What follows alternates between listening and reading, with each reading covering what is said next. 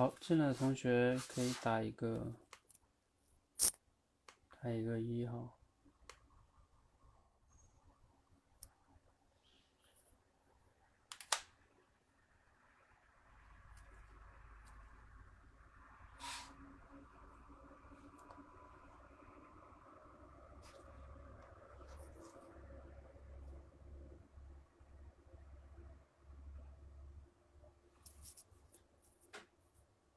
好，那个进来了吗？郑同学。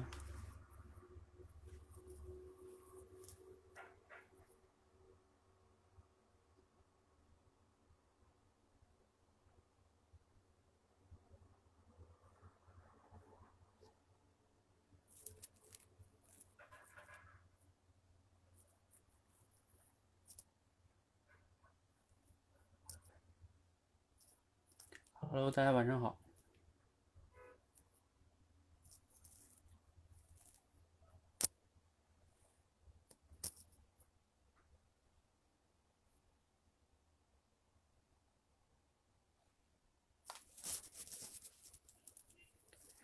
好，进来打个一哈。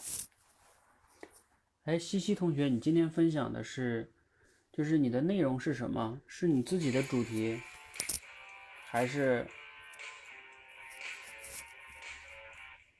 还是说你你自己学的，还是我发的那个素材的哈？嗯，OK。好，那我们现在已经过了九点了哈，我们就开始。呃，欢迎大家来到今天的直播训练。今天是我们说所学训练哈，啊，因为我们这个训练刚开始没多久，我开场还是要啰嗦几句哈。呃，这个训练是我们接下来非常非常重要的一个训练，也是我认为呃所有人想去提升演讲能力或者说口才能力，呃最重要的一项训练。当然前边的那个我们最开始前面练的那些什么。即听即说啊，那些也重要，那些只是基础啊，相当于帮你学会走路。但是你的目的并不是简单的走路嘛啊，甚至那个都不叫走路，那个叫爬，哈哈，呃，有点像我说的那个叫买菜那个磨刀买菜那个，相当于是你那个相当于是就是心理素质和即听即说啊，口脑协调属于叫买一把刀回来啊，你要先有两把刀嘛，啊，你连刀都没有，你还做什么饭呢？但是你买刀并不是你的目的啊，对吧？你的目的是要切菜做饭，哎，这才是你最终的目的。而我们这个，呃，也就是说，你说话要产生影响力，是吧？那你怎么能产生影响力呢？那你就要去学习、去思考、去表达。那学习、思考、表达，如果单独去练呢？呃，这个呢，线太长了，战线太长。所以经过我们这段时间的反思呢，我们要把这个东西融合在一起。啊，怎么融合呢？就是以说我所学为，呃，核心，我们要去表达啊，还是要说为中心哈。但是在表达的过程中呢，大家也会遇到问题，就是你在构思的时候啊，你肯定会觉得自己可能，呃，比如说用类比啊，用什么不是特别好。那所以呢，我们还要辅以很多的能力方面的刻意训练，比如说主题升华、举例论证。呃，未来呢，我也会给你们开放这个，比如说类比训练啊，还有比如说，嗯，起标题呀，比如说像乐如故他们都起标题那训练，他们参加完了，对吧？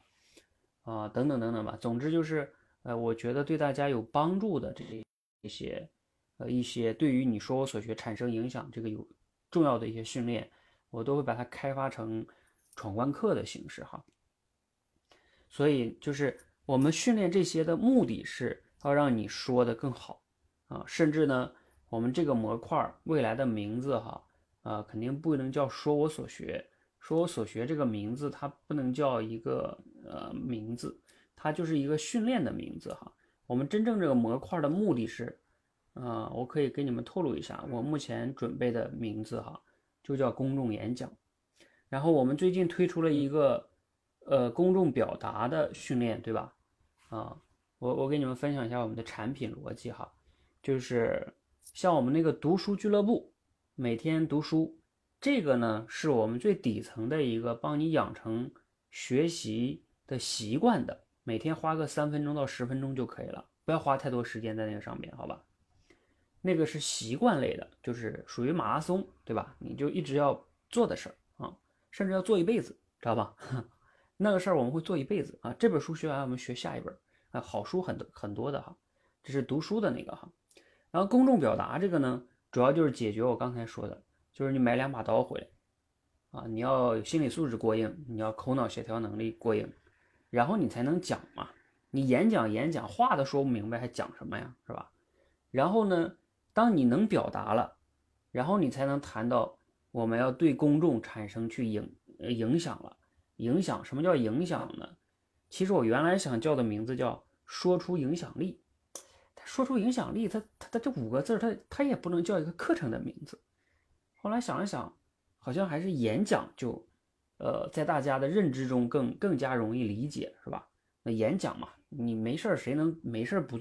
我们普通人没事儿不做演讲，是吧？你看你做演讲的人都是什么演讲比赛啊，像马云啊这些什么大咖，他没事儿出来讲一讲东西，我们说他在演讲，那就是他在去传达一个。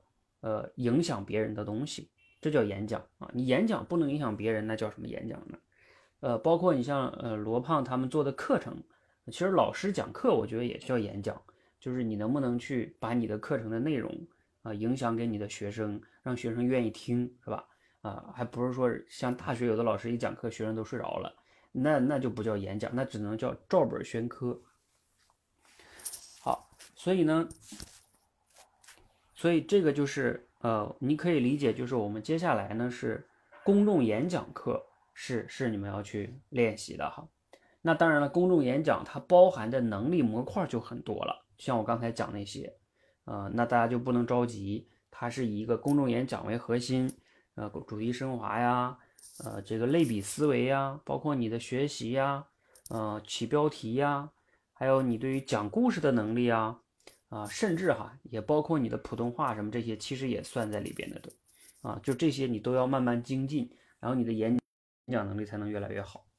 好，这是跟你们大概说一下我们接下来的这个呃产品的一个思路。然后你们现在在说我所学的同学呢，你也知道你其实是在练什么。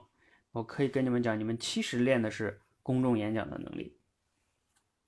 好，关于这个这个整个的这个体系呢，我最近也正在完善啊，我过段时间会给你们分享。好，我们回到今天的主题哈，呃，今天的主题呢就是呃，继续是说所学训练。我们先有请这个郑同学哈，啊，来连麦，他来分享一下我今天上午给你们分享那个素材哈。呃，我不知道郑是不是讲那个素材，应该是吧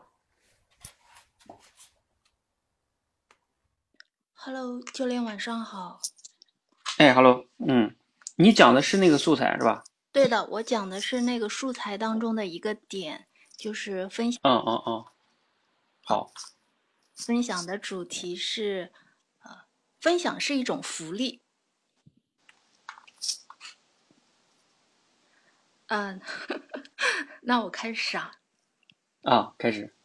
教练晚上好，各位小伙伴晚上好。我们耳熟能详的一句话说：“分享是一种美德。”你把你自己的经验分享给大家，让大家跟你一同进步、一同成长。你这种愿意让大家和你一起变得更美好的愿心，我们把它称之为一种美德。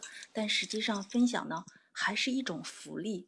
我们很多人可能都会有这样子的一种体会，就是你看明白一件事情。不一定你能够把它说的明白，你要想要把它说的更明白，你可能对这样的输入的东西要有一个更扎实的一个了解。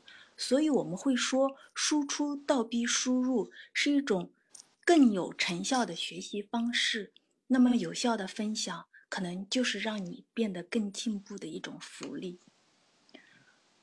我们每一个人都有社会属性，那有效的分享可以是。让我们变得就是沟通左右，与世界对话的一种渠道。你就是一个很清高的人，如果把你丢在一个荒山野岭里头，一个人可能不出半个月，你就会变得很神经。所以我们会说，与人交流分享也是一种福利。话说有一个犹太老人啊，他特别的喜欢打高尔夫球。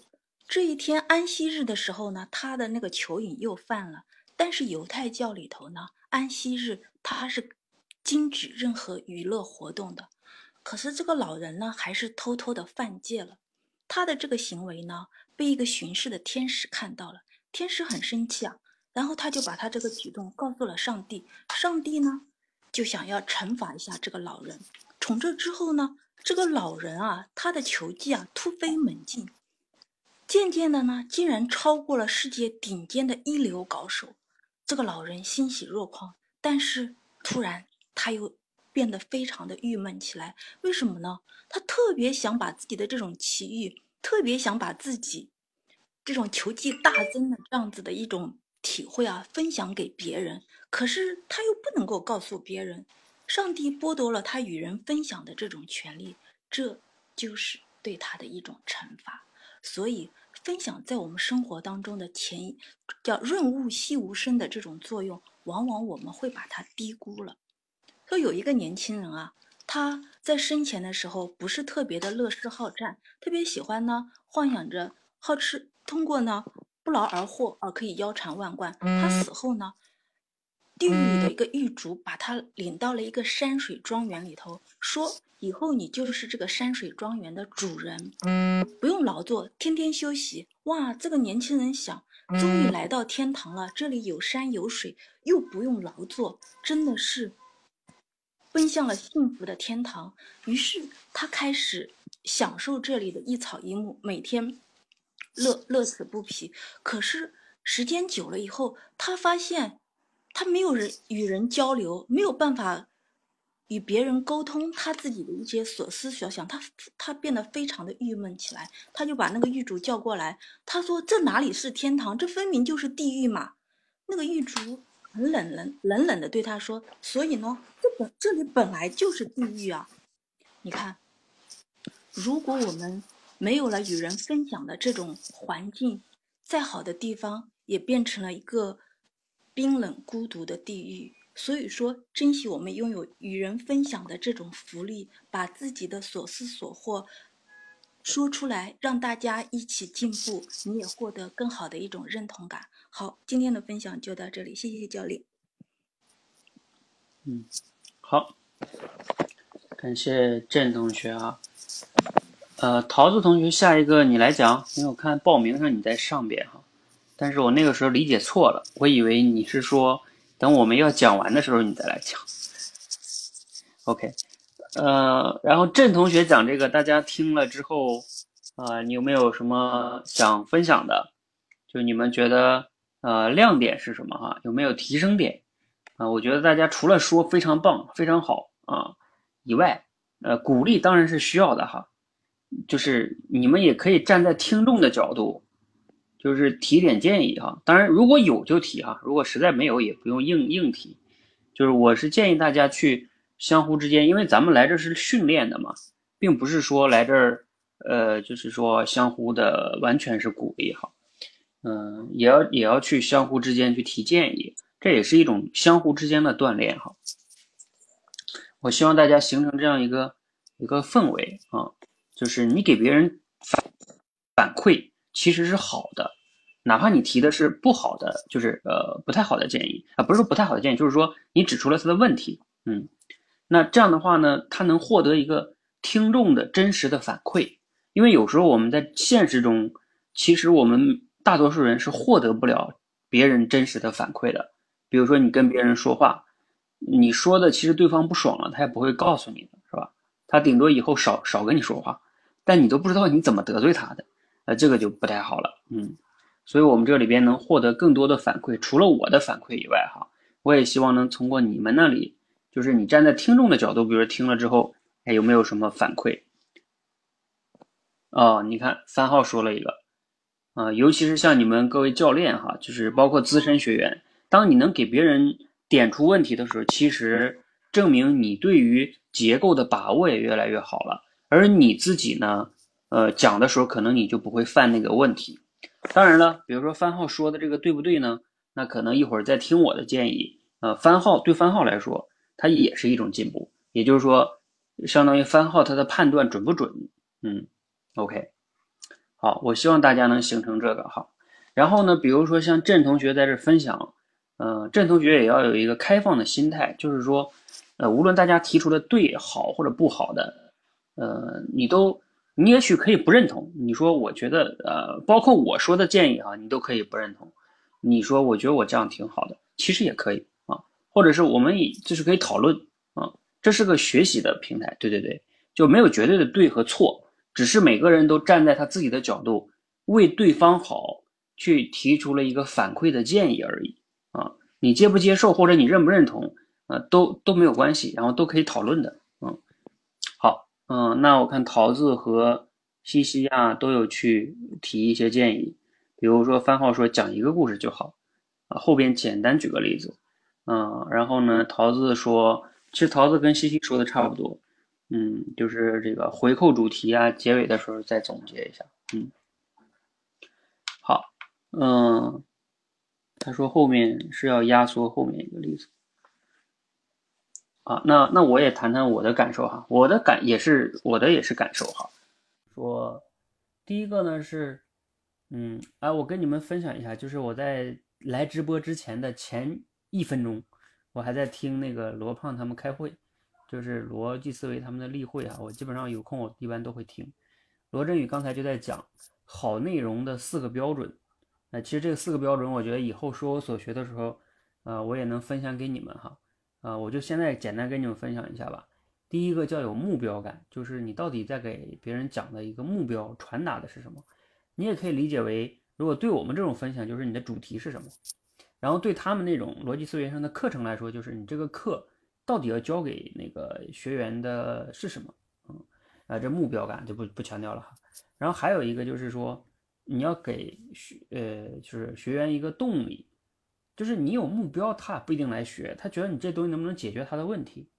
你光摆个目标，我也不一定去。就像呃罗罗振宇举了个例子，他说。嗯，就是说，比如说经济学啊什么的，你给我列了一大堆，啊，我觉得那目标不适合我，我不需要啊，那他也不会去学。那如果让我举个例子，就像这个什么喜马拉雅山在那儿是吧？那目标很高啊，攀上去我也觉得很牛啊，但是我不想攀啊，我没那个动力去做那个事情。那你那个目标我就不想去达成了，就是一个动动力的问题啊。你得让他知道他为什么要听这个东西，他能迈出去那一步。呃，第三个很重要哈，第三个很重要，就是罗振宇讲的叫趣味性。但是呢，其实他讲的这个趣味性不是你们理解那个趣味性，就是我讲的要有趣，不是。罗振宇特意强调，他说这个趣味性指的是，就是能让这个人听的时候津津有味儿，就是他听的时候完全被你的那个呃表达给带着走。我不知道你们平时听罗胖六十秒和他的那个十分钟会不会有这种感觉，就是他。他环环相扣，哎，就是你刚听到这的时候，你正在好奇呢，哎，他下一个就来了，他下一句讲的刚好就是你这个时候好奇的话，然后你就你的思维一直跟着他那个话在走，等等你听完的时候，感觉啊意犹未尽，这是很厉害的，就是你能在就像放电影一样，你看那个好电影不就是那样的吗？这个你看的时候不由不知不觉的两个小时过去了，那那他这个音频也是这样的。这个课程或者分享，他让你不知不觉十分钟、二十分钟过去了，这是很厉害的。所以这是第三个标准哈。第四个标准就是你有有所收获啊，这个也不用讲了，就是别人听完了之后，别人到底有没有收获，还是没收获？嗯，也就是说前面那个目标吧，达没达成？好，我我就是想重点强调就是第三点，也是我希望以后可以和你们去打磨的。嗯，就是你们可以去想，你平时听谁的课，你会特别容易，就是说，呃，不知不觉就听完了。然后你听谁讲讲东西，就是越听越不想听了，那就值得反思的哈。好，呃，比如郑同学呢，你讲的这个呢，刚才我也有点感觉，就是你讲了两个故事，后边又讲了一个故事，我就觉得这两个故事有点雷同。跟前面那个，前面那个也是一个小故事，然后呢，就是这个人高尔夫嘛，不能分享。后边这个呢，又是一个人，然后在地狱里边还是不能分享。就是这两个故事，就是都是这种，而且没有一，它也不是真实的，你知道吧？就是有的时候啊，我们为什么让大家练举例论证啊？你有一个小故事可以，但是呢，你同时在现实中能不能找到一个更贴切的例子？而不是那种虚构的，对吧？这样的话呢，它是有相有现实意义的，它就能能把这个听众带到那个真实生活中去，就是联系真实中的现象，嗯，而不是你总是用两个这种虚构的故事，他就会觉得啊不是特别好，呃，这个是比较重要的一个点吧。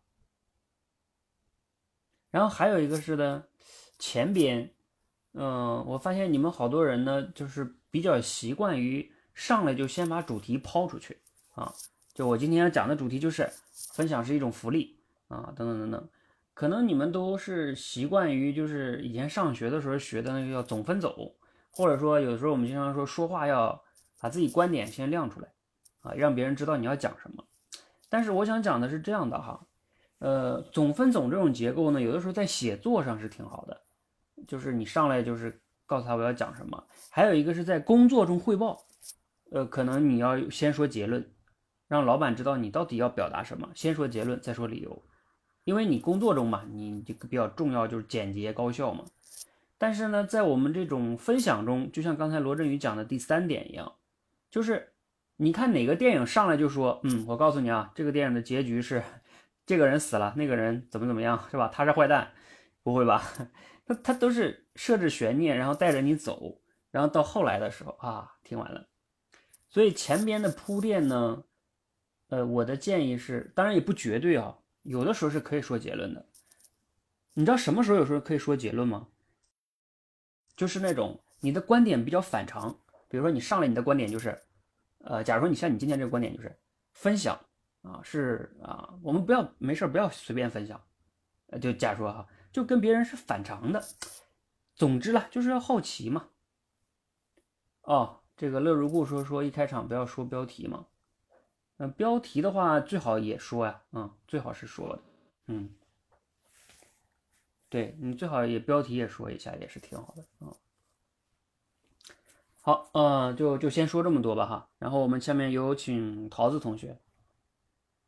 呃刚才那个他们还有给你建议，说是结尾的时候有一个总结，啊，那个我没有太注意哈。Hello，大家晚上好。桃，嗯，桃子，你讲的也是这个文章吗？对，今天的文章。嗯，好好好，嗯，那你讲吧。好，大家晚上好，我是桃子。今天我给大家分享的主题是怎么做个主动出击的人。哎，你们是否有过这样的经历啊？总是喜欢躲起来，默默的享受一个人的快乐的时光，自娱自乐的时光，或者说总是躲在人群的后面，哎，希望别人能够帮你组织好活动，我们就跟在后面跟进去参加一下，或者说呢，相应的，我们也就变成了那个默默无闻的人，而看着别人呢，能够在组织活动中慢慢的一次一次的成熟成长。哎，心里只有羡慕的份啊！不知道你们有没有中枪的啊？我之前就是这样的一个人，要么就是不喜欢参加社交活动，要么就是总是那个默默参加的人。可是呢，我今天看到一篇文章说啊，做一个发起的人，能够更快的让你成长。哎，这个观点击中了我啊！对于我这种根固、喜欢自娱自乐型的人，该怎么去做一个？主动发起的人呢？那下面分享三个小方法，听好喽。第一个，克服内心的恐惧，习惯被拒绝。哎，这个挺好理解的。比如说像我们那些做销售的人，一次又一次的被拒绝之后，那个是对你心理极大的考验。但是当你刻意的去练习之后，直到习惯了被拒绝，那么你也觉得没有什么了。好，这个是第一个。那第二个呢？创造正反馈的环境，去更新你的朋友圈。这个就是，比如说，我们身边有些朋友，可能有各种各样的人，有抱怨这该死的天气啊，这糟糕的路况，哎，也有欣赏那个美景、享受生活的人，有励志的，还有做广告的。那么，如何去营造一个良好的朋友的圈子呢？假如说你可以这样去验证啊。假如说你提出一个倡议，哎，周末有组队去爬山，有这样的人来参加一下的吗？哎，如果说那些积极响应你的人会说，哎，好啊好啊，正好我也想去锻炼一下。或者说给你正面建议的人会说，周末好像有雨哎，记得提前关注一下天气情况，做好准备哦。还有一种是，那些给你负面反馈的人会说，哎，爬什么山啊，还不如葛优躺刷刷抖音呢。那么对于前两种人来说，我们要多多的去接触。因为啊，他们这种人是可以给我们正面的反馈的。第三种人，我们要远离，让这些人离开我们的朋友圈，不断的去更新我们的朋友圈。这样子的话，你的圈子啊就会变得越来越正向和积极。那就像一个充满正能正能量的圆球一样围绕着你。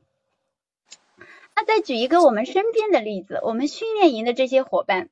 比如说，在这里比较活跃的乐卢顾啊、Jane 啊、西西啊，还有我们读书俱乐部的杜宇，我觉得都是非常能够给你热心反馈的人。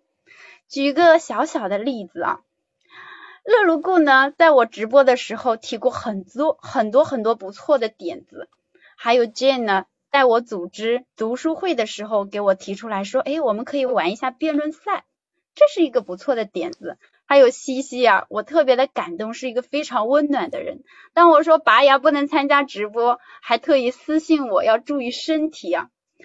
这一些小伙伴，我觉得我们都是 正能量的人，可以给我们正反馈，可以让我们相互靠拢，一起成长的人。感谢有你们。好，第三点是无限开放，倒逼自我成长，也就是刚刚 Jane 分享的这一部分。我们只有在真正学到之后再分享出来，无条件、毫无好不需要回报的全身心的来分享出来的时候，你才真正的能够更好的成长。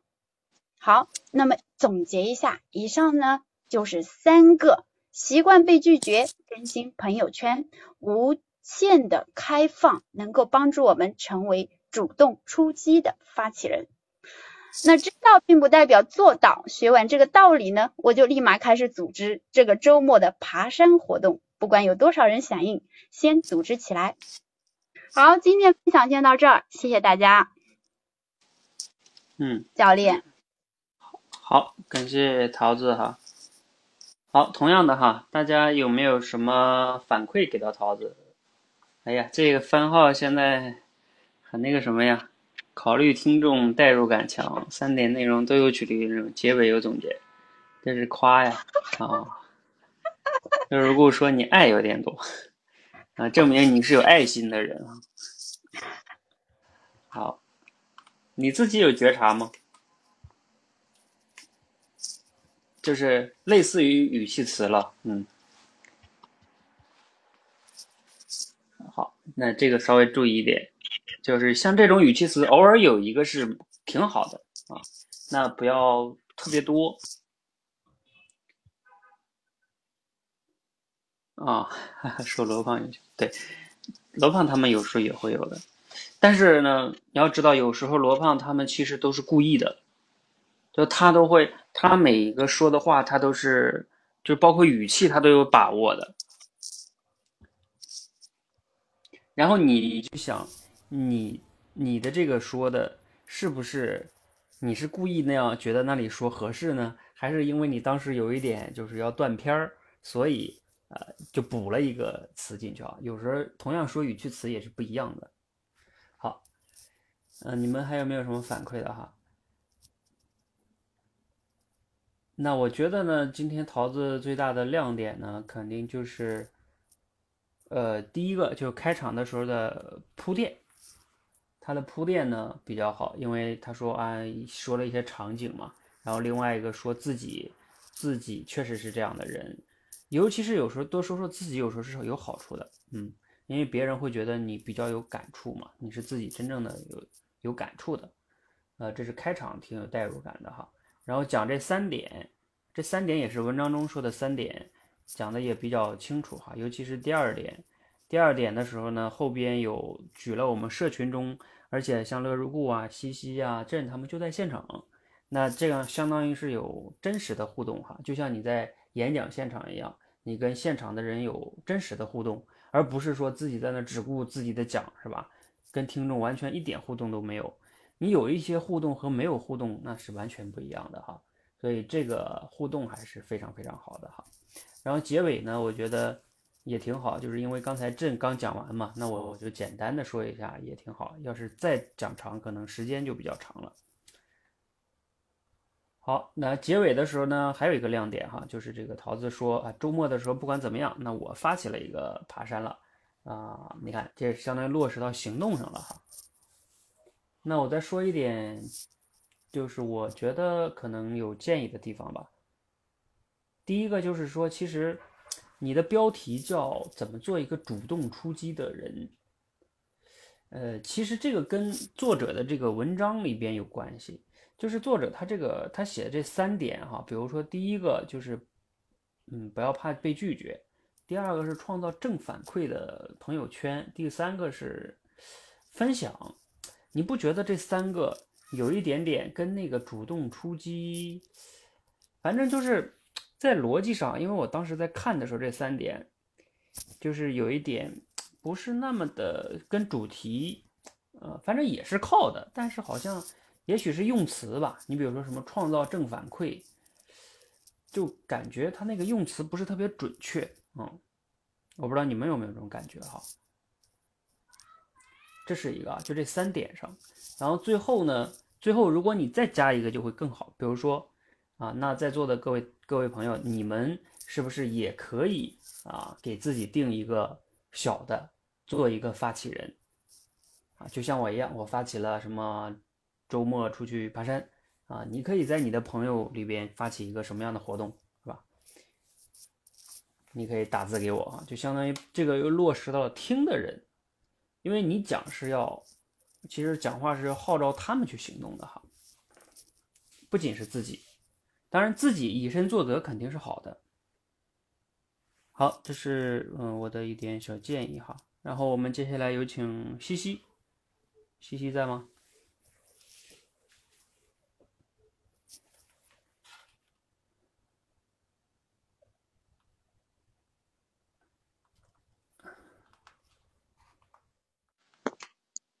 教练好，大家好，能听得清吗？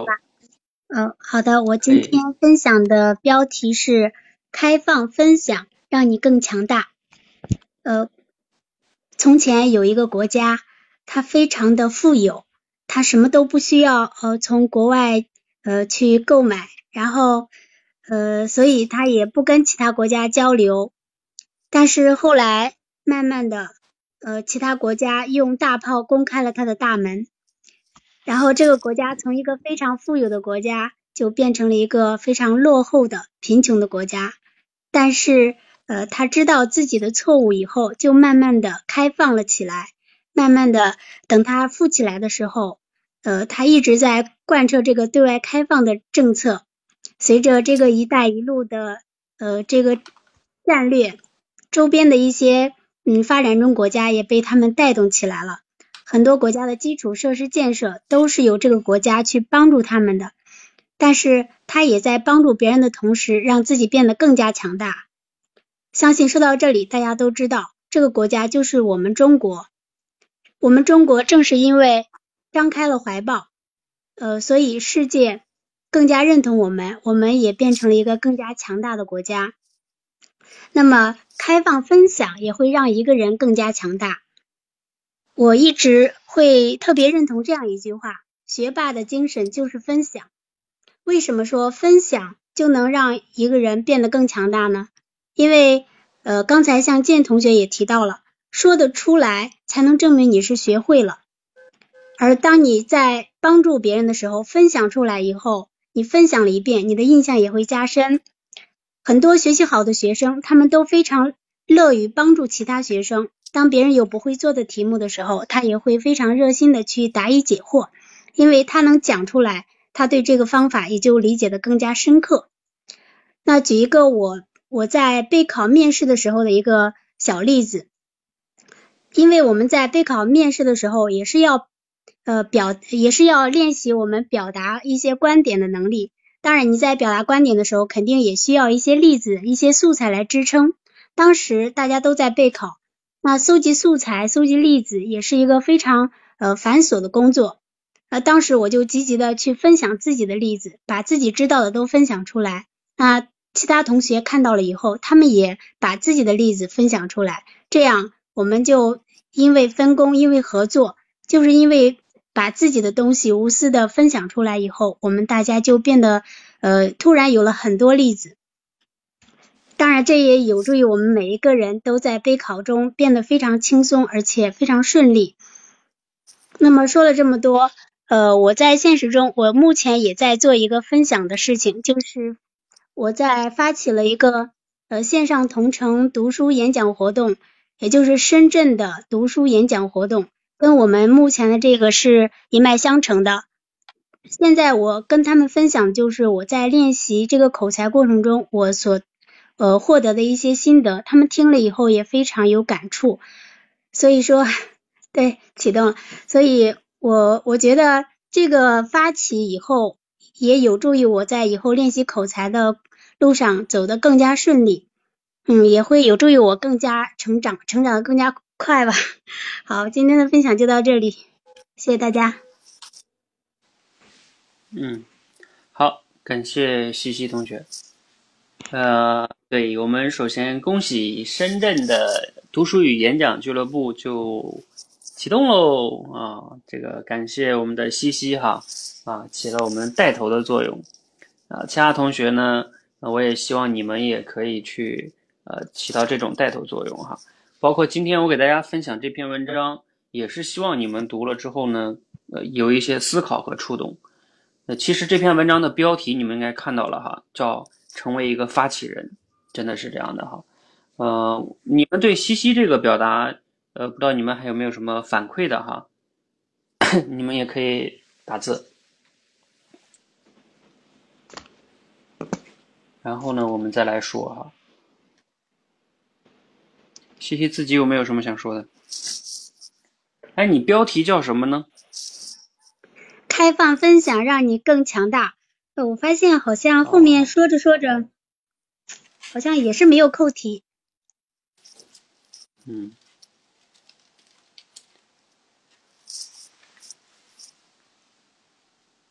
啊，这个乐如故说“一带一路”换成唐朝的例子可能更合适。啊，你的意思是说唐朝的时候因为比较开放，所以比较强大，是吧？嗯。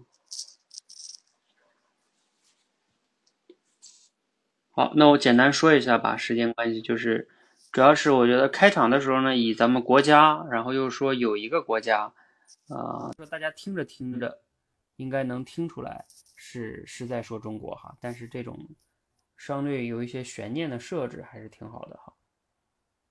然后另外一个呢，举了一个自己的例子，然后尤其是最后举了这个深圳的，就是自己在发起深圳的这个俱乐部，这个也是挺好的哈。那说一点建议吧，建议就是说，嗯，西西同学，你也可以去一会儿直播之后吧，你找我，我把那个起标题那个训练发给你哈。我们有一个起标题的闯关训练，像乐如故他们已经参加过了哈。就是你的起标题还是要再锻炼一下。像你这个标题，就是我我们起标题的时候，一般我建议是标题不要是主题，因为如果你标题就是主题的话，那就相当于是我一看你标题就知道你要讲什么，那我其实就没有悬念了嘛。啊，标题一般要留有悬念，啊，这个比较重要哈。所以你要练一练怎么起更好的一个标题，这是一点哈。那另外一点呢，就是看一下哈，还有一个是当你讲那个备考的例子的时候哈，呃，你那个背景交代的不够清楚，就是大家知道哈，你要是讲例子，其实就相当于是个故事啊，有的时候啊，尤其像你这种就偏向于一个故事，你就要交代一下时间啊，然后比如说呃详细的背景，比如大概是个什么的备考，然后你上来就说啊，就像我备考面试的时候吧，就是听众他并不知道你并不知道你备考面试是备考什么呢，对吧？嗯，就等等等等吧。那你不能假定我知道啊，我肯定不知道啊，我哪知道你备考什么呀，是吧？所以就是我们，你知道，其实作为分享者最难的是什么吗？包括写作的人最难的也是这样，就是你在写的时候，你你比如说你写了一篇文章也好，你做一个课程也好，你以为对方知道，但是对方不知道那个背景，那你就麻烦了，因为那样的话。你像很多人写文章写出去之后，作者也不会告诉你，其实我那块没读懂。你像你说出的话也是一样，像泼出的水一样，那说出去了就说出去了，而读者他听众他没有不知道你那一块，所以就是你要有这种写文章也好，还有做分享也好，你要有不断的能换位的能力，就是写完一段话，瞬间能切换到读者甚至听众的角度。就听众听到这里会产生什么疑问呢？就像我刚才说罗胖说的，呃，为什么那些高手说话的高手能做到？就是你听他的话，他下一句刚讲的话刚好是你听完这一段好奇的话，你们有这种感觉吗？就是高手能做到这样，就是你正在听这一段，你正在好奇，然后你再听他下一句的时候，正好要回答你这边的好奇了。为什么？因为他就是能，他能知道你的心理。他知道我说完这个之后你会有什么样的疑问和好奇。好，我下一个就在回答你的疑问，就是因为他能每一个都能做换位，他能切换到你的视角，而不是永远站在他自己的视角。OK，所以呃，这个就是我们在分享的时候或者写作的时候非常重要的一点哈，就是你能不能换位换位，而不完全是站在自己的角度哈。好，这个发起深圳俱乐部这个呢，其实你发起深圳俱乐部这个是比较好的一件事情哈。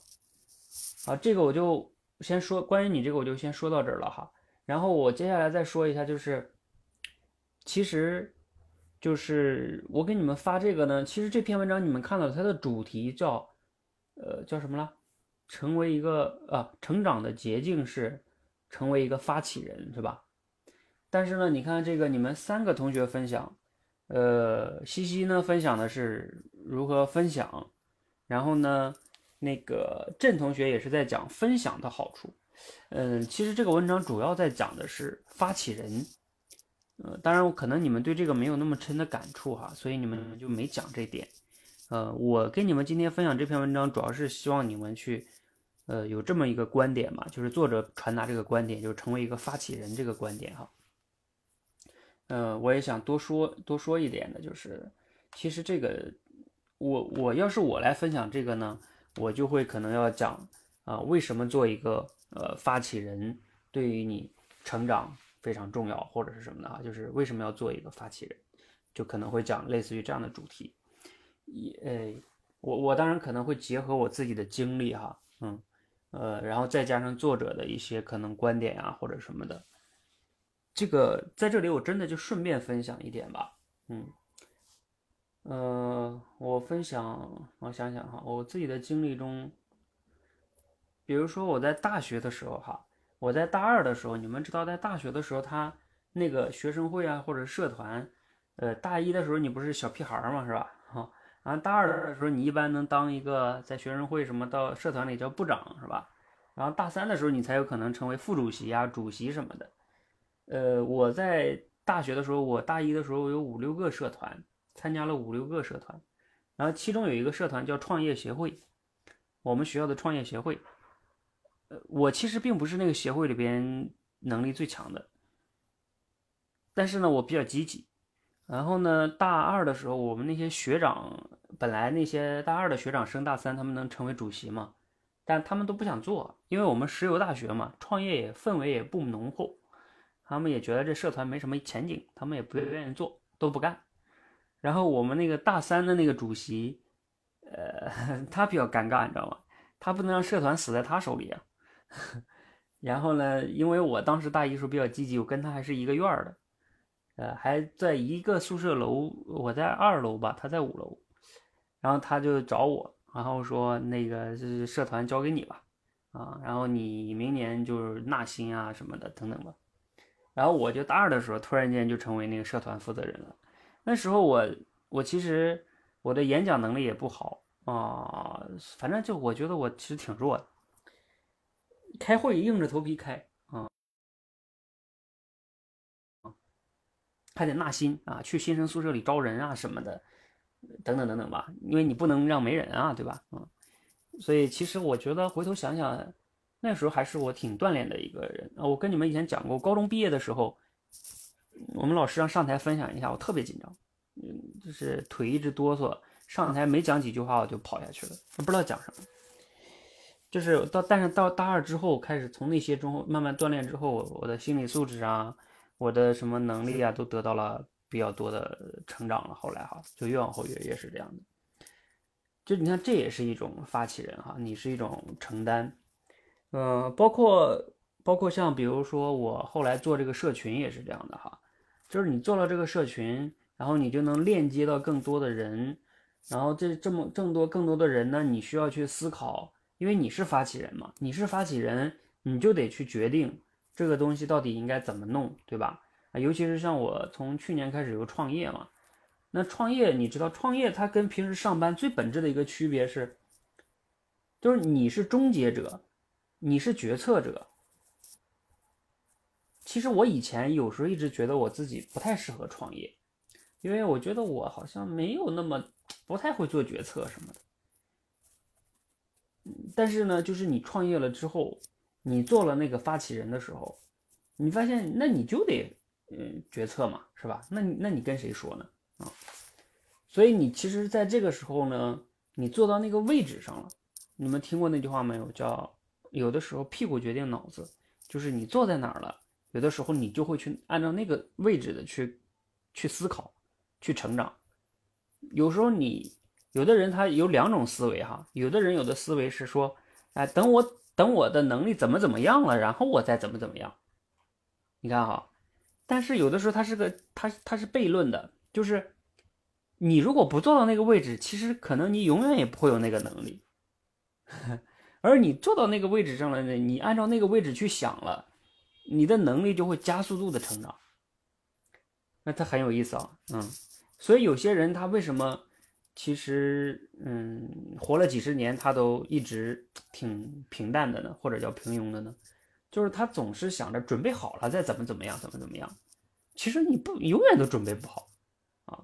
我我个人感觉好像创业应该就是这样的。你永远都不能准备好才能才干的，他都是干了之后再去完善的。反正至少我创业这么一年多，我真的是像像桃子他们、番号他们应该比较了解，就是每天都有各种各样的问题啊，然后这都是需要去解决的。那那你在在这过程中，其实会更容易成长的哈。那包括我们现在说的，比如说啊，西西说的，他要做这个深圳这边的这个俱乐部，对吧？那一定也会有问题的，大家会问，那我们每天干什么呀，对吧？啊，我们什么时候有活动啊？就是，那你你你你得你得去想办法运营吧，嗯，其实思考解决问题，然后呢，通过这个过程中反思，对对对，非常非常重要。嗯，我我以前为什么提出那个口才的成长是学思行说写呢？你们有的时候都忽略了中间那个词，就是行。你们好，就是好多人，在我看来，就是说，如果你的人生中没有一些行，其实这个行指的是什么呢？尤其是作为这种，就是发起人的行，这种行跟那种作为观众、作为跟随者是不一样的。你你就回头想想，你们大学时候参加那种社团，你就知道了。你如果是个小屁孩在那天天跟着人家让你做啥你就做啥，社团结束了之后，你会发现你好像顶多有个记忆吧，嗯，你就没有太多的承担，嗯，其实成长来自于承担，你们仔细琢磨琢磨，这个就是这样的，就是你承担的越多，呃，责任啊、压力、问题，然后你其实就成长的就会越多。就这个这个逻辑啊非常重要，嗯。而如果你越是不承担，然后呢躲着，你其实就没有机会去拷问、面对真实的那个自己。然后呢，你也很难去反思啊，甚至你人生中人生中也很难有成就感。为什么呢？因为你要是一个从就是跟随者的话，就算那个事做成了，你其实真正想想，你也会觉得，哎，其实是我也开心，但是其实好像跟我关系不大，没有我人家也能做成，对吧？但是如果你是一个发起人，那就不一样了，一个东西成不成，主要都在你。对吧？你起了决定性作用，当然也不是说你团队就不重要哈，但是你是决定性作用的，嗯，那你的这种感觉是不一样的。你哪怕失败了，我跟你说，你要是发起人，你也是有很多的这种，呃，思考啊、痛苦啊、反思啊，其实也是一种财富。当然看你怎么看了啊。你如果说我失败了，我就特别否定我自己。那那就是你的一个认知的问题了哈，嗯，其实失败它也是一种经验嘛，嗯，你下次不可以办好一点吗？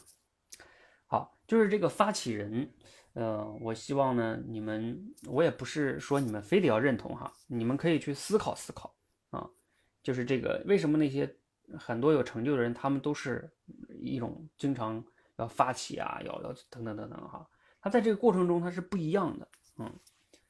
嗯，我是希望大家呢能有去，嗯，就是觉察一下你过去的人生模式吧。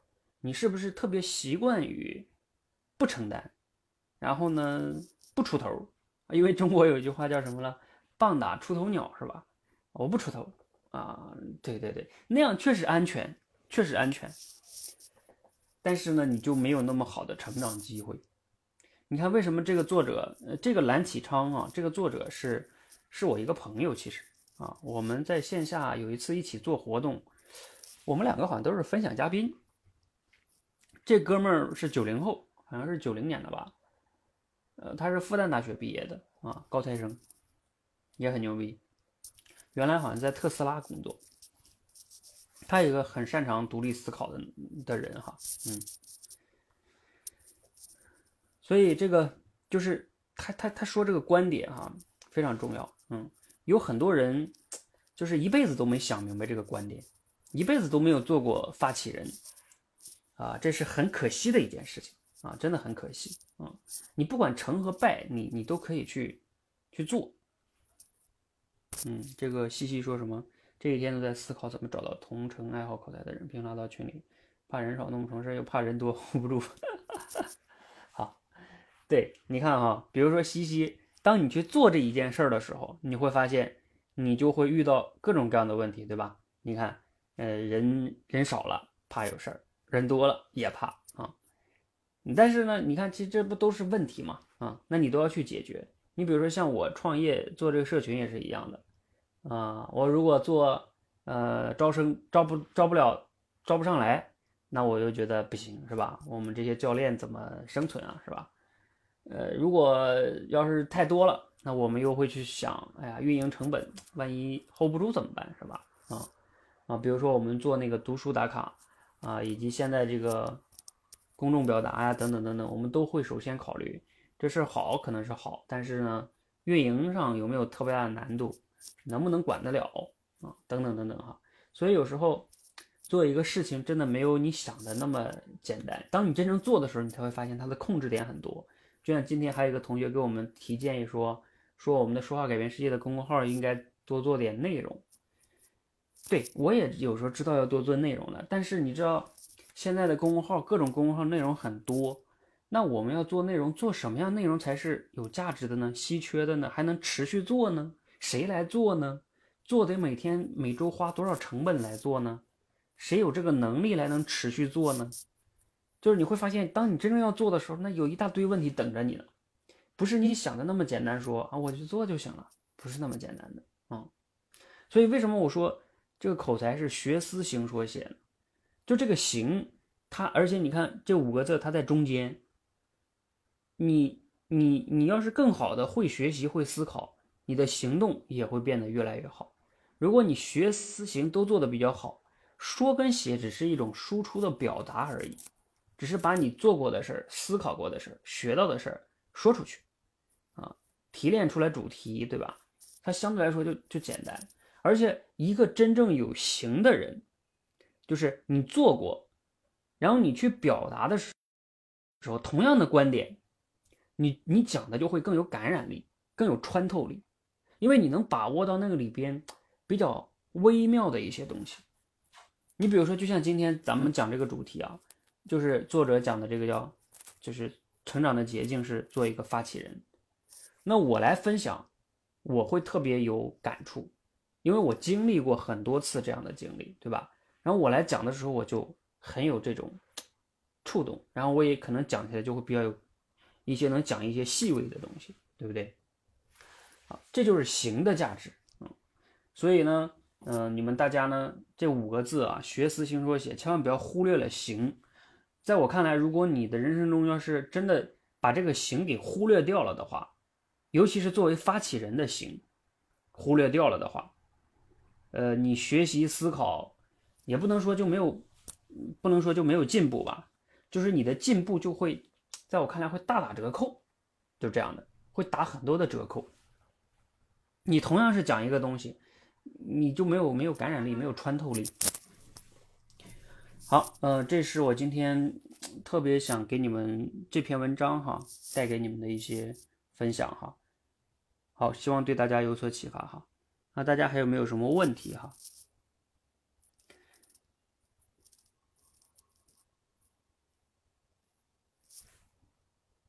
其实这个在这里边呢，就是刚才桃子桃子刚才讲那个主题说。啊，对，怎么做一个主动出击的人？对，其实也就是怎么做一个发起人。呃，他讲那三点就是相当于怎么做发起人。一个是你要战胜恐惧，就别的人如果拒绝你了，拒绝就拒绝呗，嗯，我就找认同的呗，就这种心态的调整很重要。另外一个他讲那个第二点就是什么？你要创造正反馈啊，相当于你要更新更新一些能给你正反馈的人，是吧？嗯，第三点是分享。好，嗯，希望对大家有帮助哈。最后我总结一下吧，呃，今天我一方面呢有提到开场的时候有提到，啊，我们接下来这个说所学，它其实是为了，如果从产品的角度来说呢，它是为了公众演讲去做准备的，啊，就是你要讲的更有影响力嘛，更好嘛。这是产品模块，我开场的时候讲了一下，你们要后进的同学可以听听开场的录音。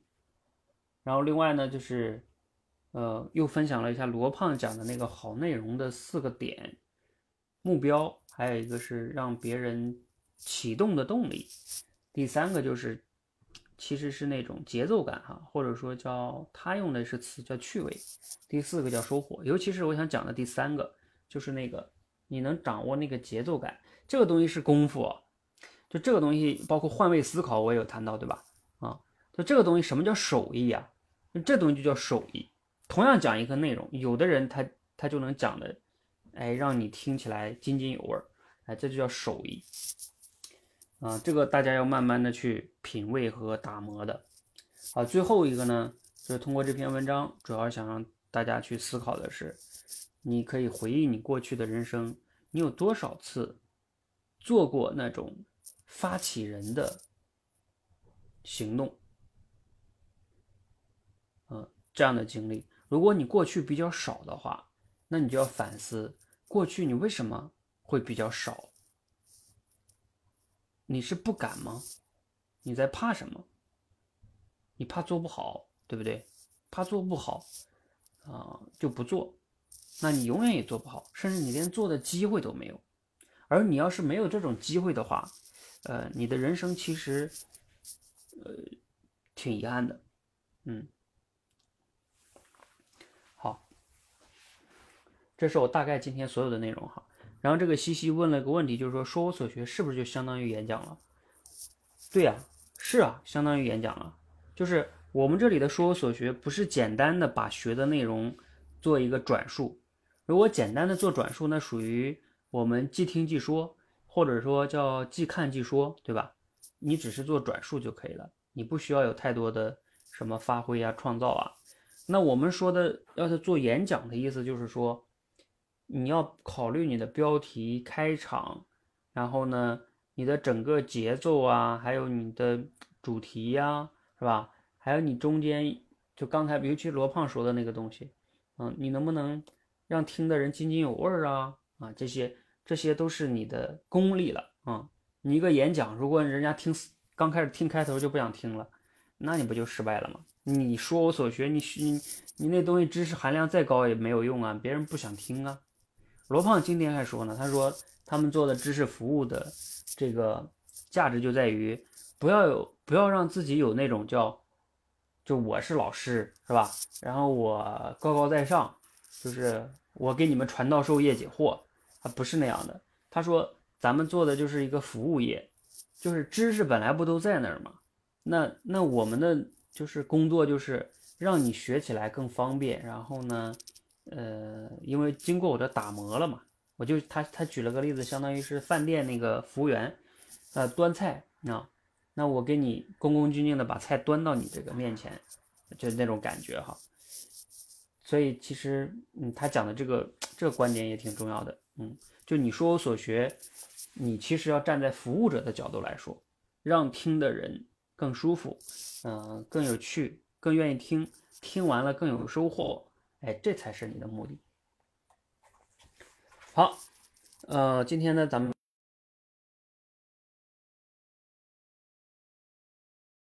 就到这里哈，谢谢大家。然后大家在闯关课里边呢，可以继续去闯关。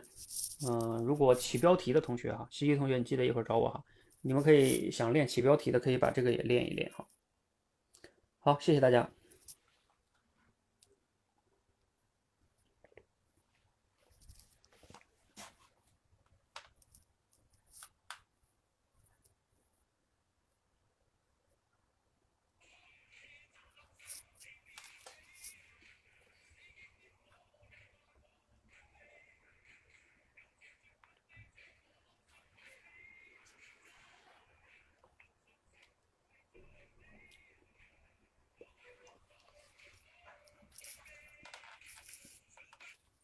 就是说这个模块哈，再补充一句，就是这个模块其实大家要啊慢慢修炼，要修炼出来你的这个能力。这个模块急不得，这里边有很多功夫在里边。